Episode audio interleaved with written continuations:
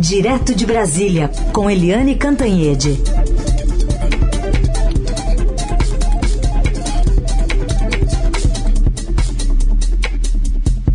Oi, Eliane, bom dia. Bom dia, Raíssa e Carolina, ouvintes. Bom dia, Eliane. E a gente também já dá boas-vindas ao ex-presidente da República, Michel Temer, com quem a gente conversa agora. Como vai, presidente? Bom dia. Bom dia, bom dia a todos vocês, Eliane, Carolina, Raíssa. Muito prazer. Hein? Bom dia, presidente. Muito bem-vindo. Obrigada por aceitar o nosso convite. Grande prazer. Presidente, presidente, o senhor é conhecedor, enfim, da cena política, um homem bastante experiente, deu bastante conselhos, inclusive, para o próprio presidente Bolsonaro. Queria uma avaliação inicial do senhor, como é que o senhor tem visto a nova tentativa de enfrentamento da pandemia por parte do governo federal, nesse tom um pouco mais conciliatório do presidente, começando né, e chamando os três poderes à mesa, um novo ministro, agora um médico. Qual avaliação o senhor faz desse primeiro momento?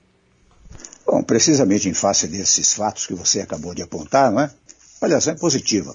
Algo, aliás, que deveria ter sido feito lá atrás. Eu confesso a vocês que, ao longo do tempo, eu tenho dito que o presidente, o presidente Bolsonaro poderia transformar-se até numa espécie de herói nacional se logo no começo da pandemia tivesse assumido, eh, como convinha, né, a centralização de todos os trabalhos uh, e, portanto, não só a importação de vacinas, mas o a reunião com governadores, com o Congresso Nacional, etc. Né? Mas nunca é tarde demais. E especialmente não é tarde, tendo em vista o número uh, muito expressivo de óbitos, que aumenta cada vez mais. Né? Então eu acho que é, é um sinal positivo. Vocês vejam que eu assisti a fala dele, a fala oficial dele, né, em que ele disse, olha, eu sempre trabalhei pela economia e contra o vírus. Afinal, importei vacinas, fiz isso, fiz aquilo, etc, etc, e agora, mais do que nunca, em face do agravamento da pandemia, nós temos que é, trabalhar muito, etc. Eu até, tempos atrás, lancei um mantra, uma, uma, uma fala, né, que acho que o tema seria unidos e vacinados. E até, convenhamos, como o presidente até pré-anunciou que talvez venha assinar-se, esse seria uma, seria uma fala muito adequada, dizer que vamos todos estar unidos e naturalmente vacinados. E ao depois, ele chamou o presidente do Congresso, o presidente da Câmara, né?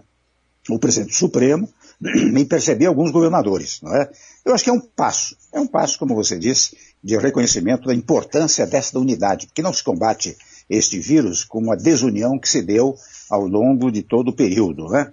Uma guerra quase, digamos assim, em torno da ideia de quem é o dono, não é o dono da vacina, isso foi muito, muito mal. Eu acho que nós temos que estar todos unidos. Portanto, a minha avaliação neste momento é positiva em função desses últimos gestos conciliatórios do presidente da República.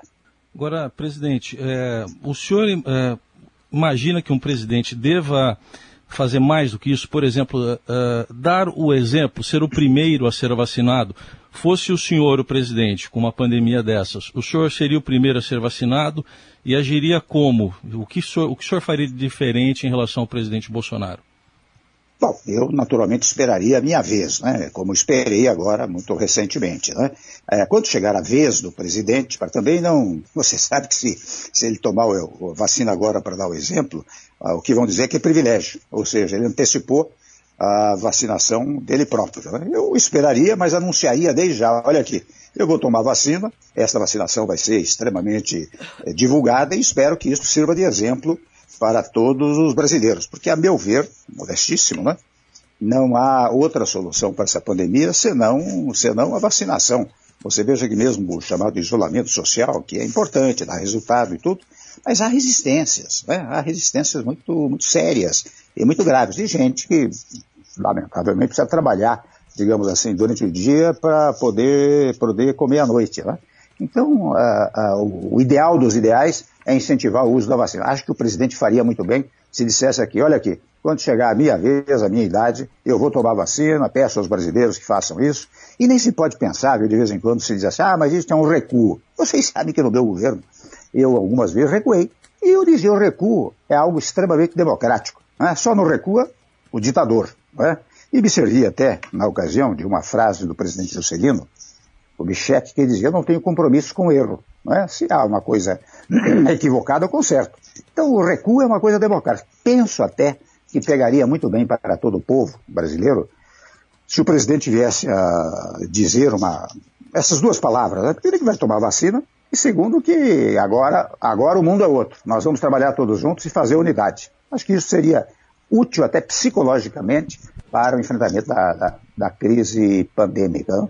É, presidente, é muito bom ouvir o senhor, né, e lembrar do seu, do seu viés diplomático, cauteloso ao falar das coisas e tal. Agora, o senhor está falando, olha, o mundo pode mudar e tal. O mundo pode mudar, mas as pessoas, principalmente assim na idade do presidente Jair Bolsonaro, elas não, não mudam. Jair Bolsonaro não vai deixar de ser Bolsonaro, né? Além disso, é, o senhor vê, quando ele fala lido, quando os assessores escrevem e ele lê, ele é um.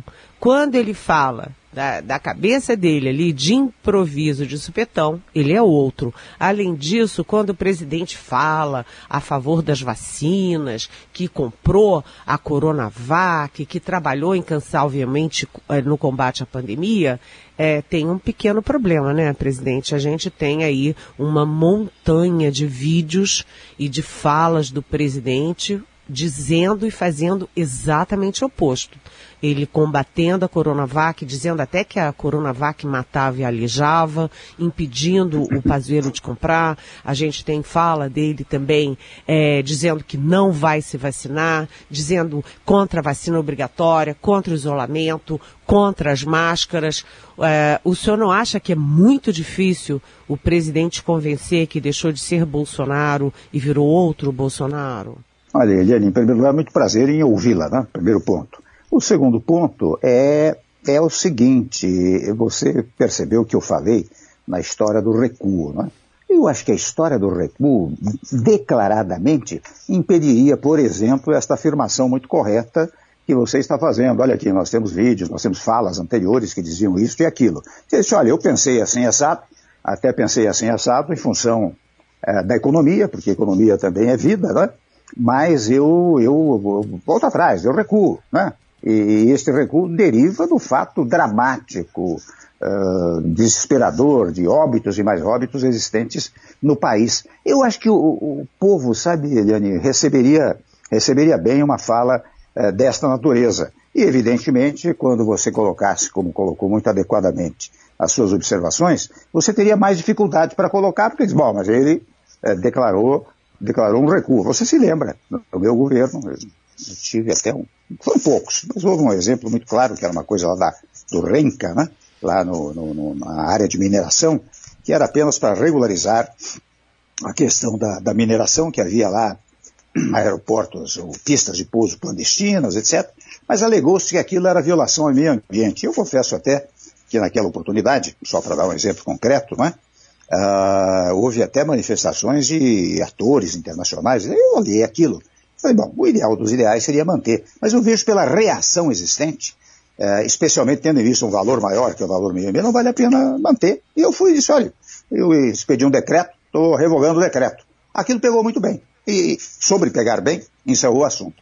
Eu acho que se o presidente fizesse, desse uma palavra muito franca, né, a, a respeito disso, ele seria, digamos, como você diz, para usar a sua expressão, um Jair Bolsonaro é, reconhecido. Agora, presidente, é, há uma questão de time nisso tudo, né? Quando o senhor recuou, foi assim, em cima do laço, em cima da discussão, claro. em cima do calor da discussão. Hoje nós temos claro. um ambiente em que o presidente Bolsonaro é criticado por, é, pela comunidade internacional inteira, pela mídia internacional inteira, pelos banqueiros brasileiros, empresários, é, pelos é, políticos, por entidades muito importantes como a AB, ABI. Ele é criticado pelo Ministério Público, inclusive já sofre, inclusive investigações, é, ambientalistas, professores, médicos, enfermeiros, comunidade científica, enfim. É, não é muito tarde para o presidente é, tentar voltar atrás? Será que isso cola ainda? Não é uma questão aí, um problema de timing? Olha, Eliane, você tem razão nas suas afirmações, mas eu sempre penso o seguinte, é uma coisa popular, né? Entre o pior e o melhor, é melhor fazer o possível. E o possível nessa altura seria isto, porque há esta realidade anterior da qual ele ninguém poderá fugir, poderá escapar Mas a, a ideia da unidade agora, para que todos, a partir deste momento, possam trabalhar juntos, seria um ponto positivo para, para a ciência, né, que quer a vacina e outros tantos é, fatos, né, e igualmente para o governo e para o povo. Sabe que o povo, o povo não, pelo menos eu, muito modestamente, Eliane, eu sinto aqui em São Paulo, né, essa coisa, o Temer, vem cá, essa coisa de disputa, de mal-estar, de um contra outro, etc., é uma coisa desagradável. Você tem a pandemia e, além da pandemia, você tem os desajustamentos de natureza é, quase, vamos usar uma expressão forte, né, quase natureza bélica, né? As pessoas, um disputando com o outro e agressivamente. É o país, acho que precisava desta unidade que eu estou apontando, embora tardia, mas importante, porque tardia, você veja, faço aqui um corte, né? É, esta pandemia vai persistir durante o ano todo de 2021, não é? A hipótese é que talvez no começo de 2022 nós estejamos é, é, livres dela, né? Então, ainda é tempo de que haja esta unidade. O pior é a unidade. O melhor teria sido começar lá atrás. O possível, e neste particular melhor, é que se verifique agora. Né? Eu vou pedir licença para Raíssa e Carolina só para concluir sim, esse sim. bloco, se vocês me permitem. Claro. É, presidente, o senhor, um dos é, sucessos do seu governo foi a sua capacidade de articulação política, seu profundo conhecimento do Congresso Nacional.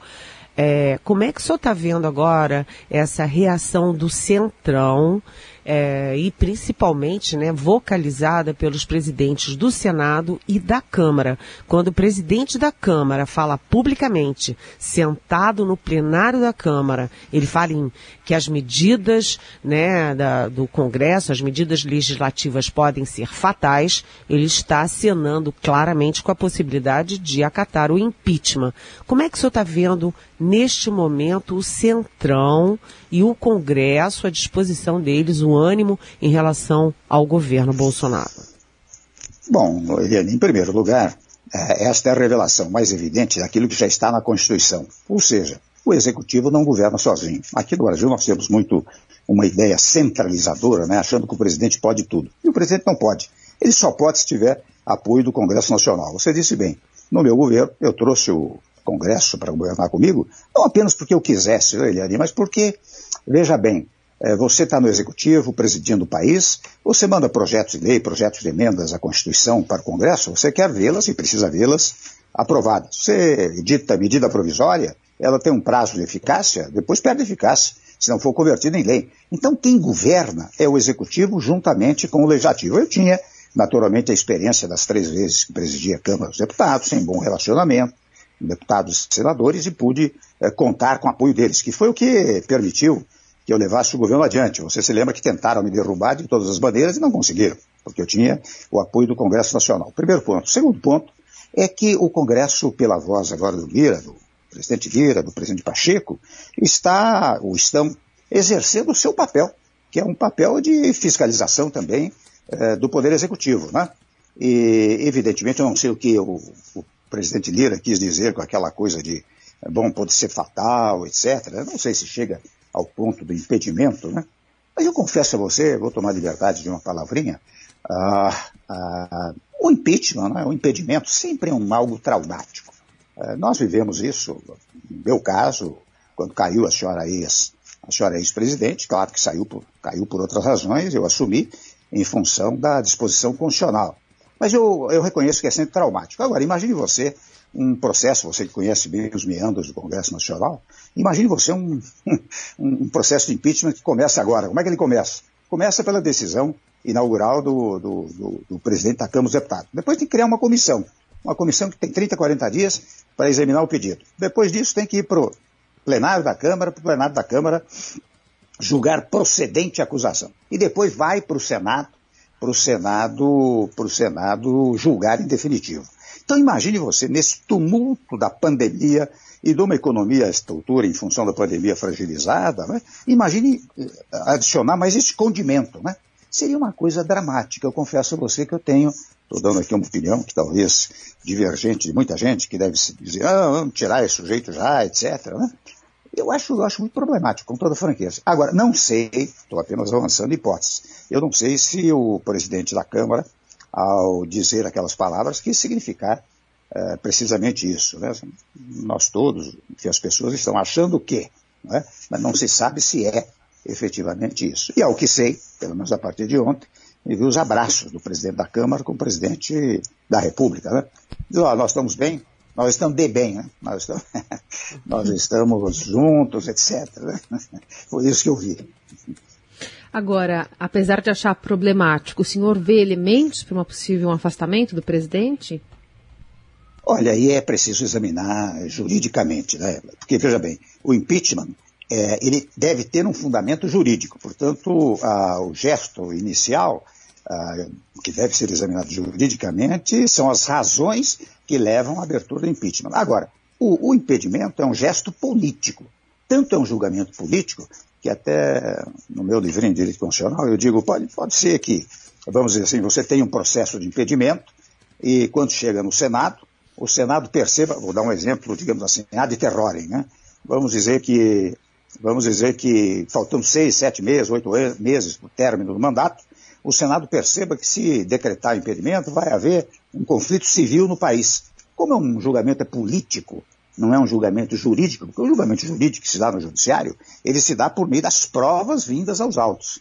No julgamento político, não. O julgamento político é um julgamento de conveniência, de oportunidade. O Senado pode entender que não é conveniente uh, decretar o impedimento, né? até pela sanidade política uh, do país. Né? Eu, então, para responder a sua pergunta, precisaria examinar os fundamentos. Confesso, confesso que eu não tenho ciência destes, destes requerimentos que lá se encontram. Né? Agora, presidente, em relação a, essa demo, é lógico, o senhor está olhando para frente aqui dessa atitude que o presidente tomou agora de tentar uma união. Mas estamos vivendo as consequências da vacina não ter sido comprada com a devida antecedência. Como se corrige isso? O governo falhou efetivamente nessa não compra no prazo que outros países fizeram da vacina? Olha, evidentemente, né, ele teria sido mais aplaudido como disse logo no início da nossa conversa, se tivesse feito essa tomada essas providências logo é, no início. Mas, de qualquer maneira, eu, eu, volto ao tema de que é melhor agora do que nunca, né? E o que eu pude acompanhar, pelo menos, é a compra, o anúncio da compra de vacinas da Coronavac e outras tantas, atingindo mais de 139, 140 milhões de doses, né? Eu acho que antes, sim, antes tarde, é, do que nunca. Né? Agora, presidente, o, um dos fatores, né, além da, enfim, além da inépcia do Ministério da Saúde, além da decisão do presidente Bolsonaro de não negociar com a Pfizer, é, de não negociar com a Coronavac, essas coisas todas, a gente teve aí falha nas negociações da nossa política externa. Aliás, uma política externa que é criticada, antes da pandemia já era criticada por bater de frente com os nossos parceiros internacionais tradicionais, para se pendurar uh, num único parceiro, e aliás, não num único país, mas num único presidente que era o Donald Trump, enfim. E agora, tanto o presidente da Câmara quanto o presidente do Senado publicamente se manifestam críticos uh, da política externa e uh, atiram uh, ostensivamente contra o chanceler Ernesto Araújo. Aqui em Brasília eu posso lhe dizer, a sensação é de que Ernesto Araújo está seguindo os passos do general Pazuello e que a queda dele é apenas uma questão de tempo. O senhor acha que está na hora de trocar o chanceler? E como seria o perfil desse novo chanceler? Aliás, o senhor pode falar muito bem disso porque o senhor é um dos cotados, inclusive, né? Pois é. Mas olha, Eliane, você sabe que ah, eu não quero falar individualmente do, do ministro Ernesto Araújo, né? não é uma questão individual, é uma questão conceitual. E na questão conceitual, basta verificar o que eu fiz no meu governo é? É, para responder a sua, a sua indagação. É? Ah, você sabe que ao longo do tempo, nos três discursos que eu fiz na ONU, aquela história do Brasil abrir os trabalhos da ONU, no discurso que eu fiz em Davos, eu sustentei a tese multilateralista e não uma tese isolacionista ou bilateralista, como esta que você acabou de apontar, como se o Brasil pudesse apenas enturmar-se internacionalmente com um país, que no caso Estados Unidos. Né?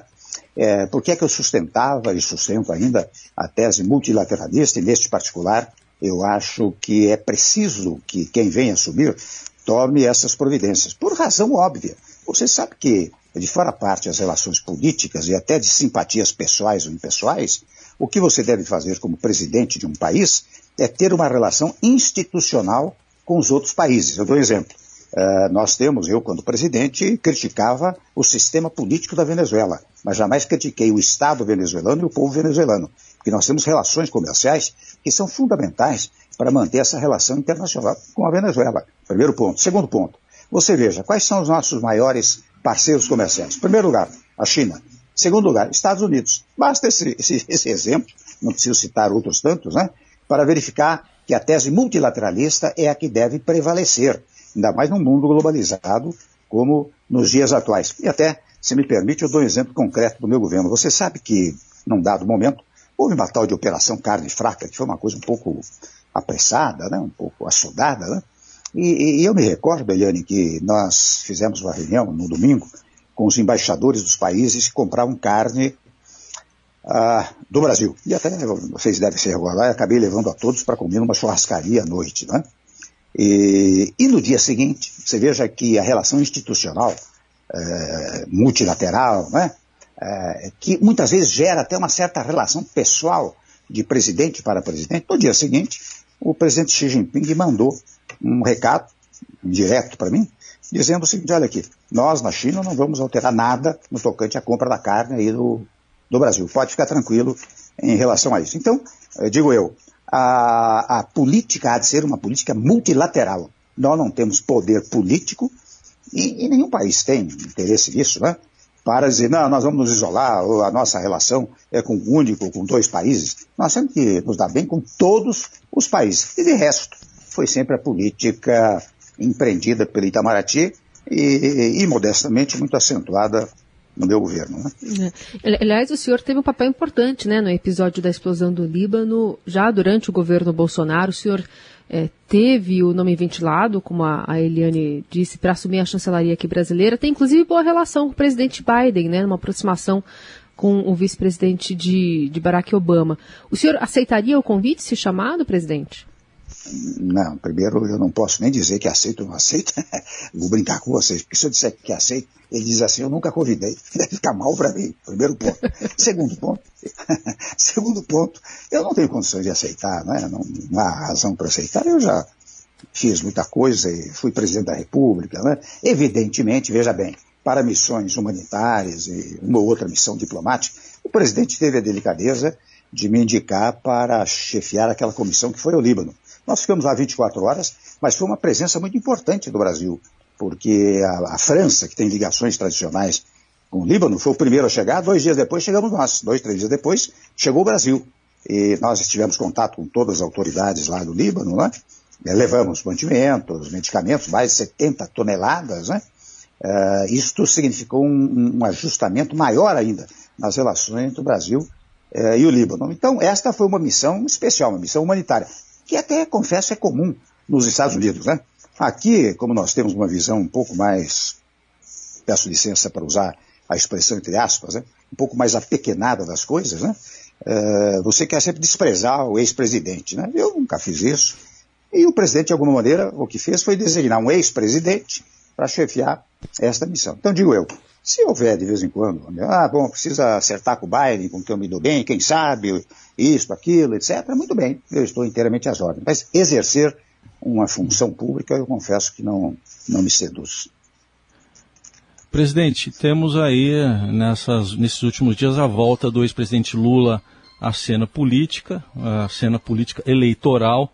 Isso exacerbou um pouco também a, ainda mais a polarização o MDB, seu partido, já esteve num governo do PT. O senhor mesmo foi vice-presidente da presidente Dilma. É, como o senhor vê esse quadro para 2022 e o MDB, como é que estaria nesse quadro? Ele poderia se aproximar de um desses dois lados que estão nos dois extremos? Do ex-presidente Lula, por exemplo? Primeiro, viu, Raizen, eu acho que o MDB só vai decidir essa matéria como convém, como convém, só no ano que vem. Porque eu até lamento servir aqui da sua entrevista, né? para dizer que é o equívoco tratar da eleição de 2022, quando nós temos um 2021 gravíssimo. Nós temos um 2021 marcado pelas primeiras indagações que nós conversamos aqui. Nós temos que combater a pandemia, temos que estar todos unidos, e toda e qualquer campanha eleitoral sempre revela uma certa desunião. Né? Então nós temos que cuidar primeiro de 2021, depois, no ano que vem, 2022. E você veja, a eleição tem um tempo né, de 45 dias, de modo que será no segundo semestre de 2022. Por isso digo eu, o MDB, claro que eu estou dando aqui como palpite, eu tenho pouca atuação política atualmente, né? mas o MDB deve cuidar disso no ano que vem. Primeiro ponto. Segundo ponto, o PMDB sempre foi um partido moderado, equilibrado, tanto que ganhou ao longo do tempo grande força congressual, uh, aprovando as medidas fundamentais uh, para o país. Terceiro ponto é que, de fato, se nós pensarmos hoje no presidente Bolsonaro na reeleição e no presidente Lula para buscar a eleição, nós estamos falando de dois pontos extremamente polarizados. Não apenas polarizados, porque a ideia de polarização dá a ideia de uma briga ideológica, né? ou programática. É, é, é são dois pontos de radicalização, que é o que menos o Brasil precisa. Nós vamos ter muita paz no país, portanto, quando eu vejo as pessoas tentando encontrar alguém com equilíbrio, serenidade, etc., que possa fazer a linha do meio, eu acho útil para o debate. Não estou dizendo que um deva ganhar, outro deva ganhar, vencer as eleições ou não. Eu acho que é útil é, para o país. O povo brasileiro tem direito a ter como candidato também alguém que possa, que possa revelar uma outra faceta. Né? Presidente, o senhor, como professor de Direito Constitucional, como o senhor vê a decisão do ministro Faquim do Supremo Tribunal Federal que anulou as quatro condenações do ex-presidente Lula e, ao mesmo tempo, como o senhor vê também, como é que o senhor vê a compatibilidade da decisão do Faquim com a decisão da segunda turma que considerou o ex-juiz é, Sérgio Moro suspeito no caso do triplex do Guarujá. Essas duas é, decisões e mais o efeito cascata que isso tudo pode ter é, na Lava Jato, naquelas condenações todas. Como é que o senhor vê esse pacote? Bom, primeira coisa, né, Eliane, você sabe que a Lava Jato é uma expressão jornalística, né? É, expressão jurídica improbidade administrativa, corrupção, isso tudo está previsto é, no texto constitucional. Primeiro ponto. Segundo ponto é que é, a decisão do ministro Fachin simplesmente uma decisão de natureza processual, ou seja, processualmente aqueles, aqueles processos né, não poderiam ter é, sido é, analisados e decididos pelo juízo é, de Curitiba. Isto devolve, foi o que o, o ministro Fachin fez, devolve a competência para o juízo de Brasília, podendo até o juízo de Brasília aproveitar ou não algumas, algumas das provas feitas. Primeiro ponto. Segundo ponto, que é o da suspeição, estou dizendo óbvio aqui, né? ele anula inteiramente todas as provas. Ou seja, se quiser começar a processar o presidente Lula sob aspecto penal, é preciso começar do zero. Né? A própria denúncia tem que vir novamente. Enfim, a suspeição é um, pouco, é um passo além uh, da, da incompetência de natureza processual. Agora, isso vai ser ainda analisado pelo, pelo, pelo plenário do Supremo Tribunal Federal. Né? Nós temos que esperar o que o Supremo eh, vai decidir, e no meu caso particular, eu, eu sempre digo, olha, quando o Supremo diz, ele diz a última palavra, né? e nós temos que obedecer aquilo que o Supremo acabou dizendo. Podemos fazer observações, considerações doutrinárias, não considerações raivosas. Eu vejo muitas vezes, mesmo entre juristas, eu, Eliane, eu vejo considerações raivosas, cheias de se me permite a expressão, cheias de ódio em relação à decisão de A ou de B do Supremo Tribunal Federal. Isso é muito ruim, porque altera, viola a, a, a instituição, a instituição Supremo Tribunal Federal. Agora, considerações de natureza jurídica, tudo bem. Este é um outro ponto. Né? Então vamos aguardar a decisão do plenário do Supremo. Agora, também esta coisa, se me permite uma expressão entre aspas, terrorista, que se alardeia, Agora, todos os que foram processados pela chamada, pela expressão jornalística Lava Jato, todos vão ganhar imunidade, etc. Não é verdade. Você sabe que não é verdade. Cada caso é um caso. E sendo cada caso um caso, cada um tem as suas peculiaridades. E estas peculiaridades é que, levadas ao conhecimento do judiciário, o judiciário vai analisar uma a uma.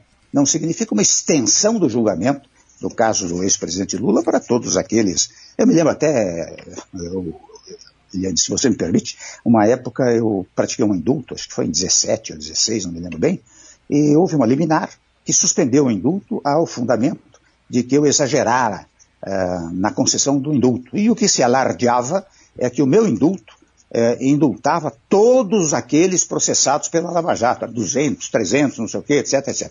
Levou quase um ano, um ano e meio para o Supremo decidir em definitivo, dizer que o meu ato era constitucional, que afinal era competência privativa do presidente da República, e só eu poderia praticá-lo. Mas nesse um ano, um ano e meio, você veja, os pobres que estavam presos continuaram presos. E só se julgou porque a Defensoria Pública entrou com várias petições pedindo o, uh, o, o, julgamento. E quando se deu isso, Eliane, acho que foram, você sabe que foram cinco ou seis casos uh, do pessoal da Lava Jato que, de resto, já tinha cumprido um sexto da pena. Então, aquela afirmação terrorista, como esta que está se fazendo agora, não era verdadeira. É preciso analisar caso a caso para decidir, em consequência, caso a caso. Agora, eu quero pegar carona na pergunta do Heisen é, e perguntar agora não mais ao jurista, mas ao político Michel Temer. Há espaço para um candidato de centro entre é, a extrema esquerda e a extrema direita no Brasil? Se for um só candidato, muito bem. O grande problema, né, Eliane, que é chamado centro, e aqui eu faço um corte para dizer que eu tenho desprezo absoluto pelas essa, coisa de esquerda, direita, centro é uma coisa que já não existe mais. Desde que caiu o muro de Berlim, essas coisas, né? não existe mais. O povo que quer é resultado. Se o resultado vem, vem de alguém rotulado como esquerdista ou rotulado como direitista, se o resultado for positivo, não importa. Primeiro ponto. Segundo ponto, se eu voltar ao sistema tradicional, eu disse, olha, há espaço para um candidato centro, se for um único, acho que há espaço. Isto até, convenhamos, é, fortalece e enaltece as discussões que venham a ser feitas uh, ao longo da campanha eleitoral. Acho que há espaço. Claro que não seja salutar antecipar a eleição de 2022 e tal, mas isso é um fato. É, é, o senhor entende, por exemplo, que a esquerda tentaria evitar os extremos e ir mais para o centro, onde Bolsonaro conquistou, mas já começou a perder apoio? Inclusive, seria um caminho o MDB se aproximar do ex-presidente Lula? Seria evidente que é sempre um, uma tentativa. Eu acho que será uma tentativa não só do eventual candidato Lula da Silva, né? como será uma tentativa do, do presidente Bolsonaro se for candidato à reeleição. Né? O que é preciso é ter ideias bem definidas. Vamos acabar com essa história de votar em pessoas, né? tentar votar em programas. Eu acho que nós aqui, eh, num programa como de uma credibilidade extraordinária como este, conduzido pela Eliane, por você, Carolina, pelo Reisen e outros tantos, né? É, em programas dessa natureza, cada vez mais, nós devemos é, lutar por programas. Você veja, quando eu cheguei ao governo, incidentalmente, nós tínhamos produzido há tempos atrás uma chamada Ponte para o Futuro, que era um programa. O que é que eu fiz ao chegar ao governo? Eu apliquei a Ponte para o Futuro, a reforma trabalhista, a reforma do ensino médio, a teto de gastos, a recuperação das estatais, a recuperação do PIB, estava tudo lá na Ponte para o Futuro. Então, nós temos que trabalhar em programas e não com, com, com, com seres, com pessoas, né? porque as pessoas são sempre falíveis, né? O que deve haver é a compreensão de que o programa que fulano está é, é, pregando, né, é um programa útil para o eleitorado, para o eleitorado brasileiro, né? A, a resposta que o senhor deu há pouco aí para Carol e para Eliane, de que o senhor não aceitaria chanceler, vale para uma candidatura também em 2022? Ou não? É outra coisa? Você sabe, Heisen, que há poucos dias é, um colunista do Globo publicou, olha, Temer vai ser candidato, amigos estão criando uma coisa, não sei, Temer não sei o quê, Temer 22, né? Eu até botei no meu Twitter, olha aqui, a única candidatura a que me disponho agora é a candidatura à segunda dose da vacina da Coronavac, nada mais. Essa é a candidatura, a minha candidatura no presente momento. Muito bom. Bom, a gente agradece demais a participação do ex-presidente da República, Michel Temer, conversando conosco aqui, com a Eliane, com o ouvinte, sobre todas as questões envolvendo o cenário né, da política, mas também a pandemia e a condução por parte do governo presente. Presidente, muito, muito obrigada por conversar conosco, viu? Um bom dia para o senhor. Bom dia a vocês, muito prazer em ouvi-las, ouvi-los a todos novamente. Muito obrigado. Eliane Cantanhede, para a gente encerrar aqui o Jornal Dourado, com uma análise dessa entrevista que a gente fez agora com o ex-presidente Michel Temer, que, acho que uma grande coisa é a diferença né, entre o ex-presidente e o atual na questão da resposta, né, de, da contextualização sobre a gravidade que a gente está vivendo, né, Eliane? Olha, Carolina Heissen, 20, foi exatamente o que eu fiquei pensando o tempo inteiro no meio da entrevista. Como é bom você falar com alguém que tenha consistência intelectual, consistência política, consistência jurídica, né? Com ele fala com muito conhecimento, né? Com muita é, elegância, sim, mas ele dá os recados. Por exemplo, é, ele falou claramente que o Brasil não precisava ter chegado a 300 mil mortos, a essa situação caótica, dramática que a gente vive, né? Ele deixou claro se houvesse coordenação, se houvesse as medidas que deveriam ter sido tomadas, ou seja, ele faz sim uma crítica no estilo dele. Ele também faz uma crítica política é, externa, quando ele diz que no governo dele ele trabalhava pelo é, multilateralismo, que você não pode se pendurar num único é, governo, que no caso da Venezuela, por exemplo, a criticava o regime, mas mantinha as relações com o país e a sociedade venezuelana. Ou seja, nessa comparação já fica muito evidente a crítica que ele faz ao governo Bolsonaro no caso da política externa. É, o Temer tem, como eu disse, muita consistência, ele conhece bastante bem o Congresso, ele deu um recado com o qual eu concordo e é o que predomina em Brasília de que seria muito inviável fazer é, um processo de impeachment, criar comissão, criar o debate é, no meio de uma pandemia com todo mundo morrendo, quer dizer, seria juntar o caos com o caos, você teria um caos ao quadrado. É, ele deixa tudo isso claro. E aí é que está o pulo do gato dessa entrevista. Eu achei né, ali nas entrelinhas, na postura, no que ele falou, que ele se coloca como candidato sim. O nome do Temer começa a entrar no tabuleiro de 2022. Se terá viabilidade ou não mais adiante é outra história. Mas que ele está com ali com a mosquinha azul voando ali, com certeza ele está, Carolina e Heissen privilégio ter o resumo de Eliane Cantanhede, que encontra ali todos os meandros das respostas que a gente entrevista por aqui. Bom, Eliane, só desejo a você um ótimo fim de semana e segunda-feira estamos de volta por aqui a partir das nove.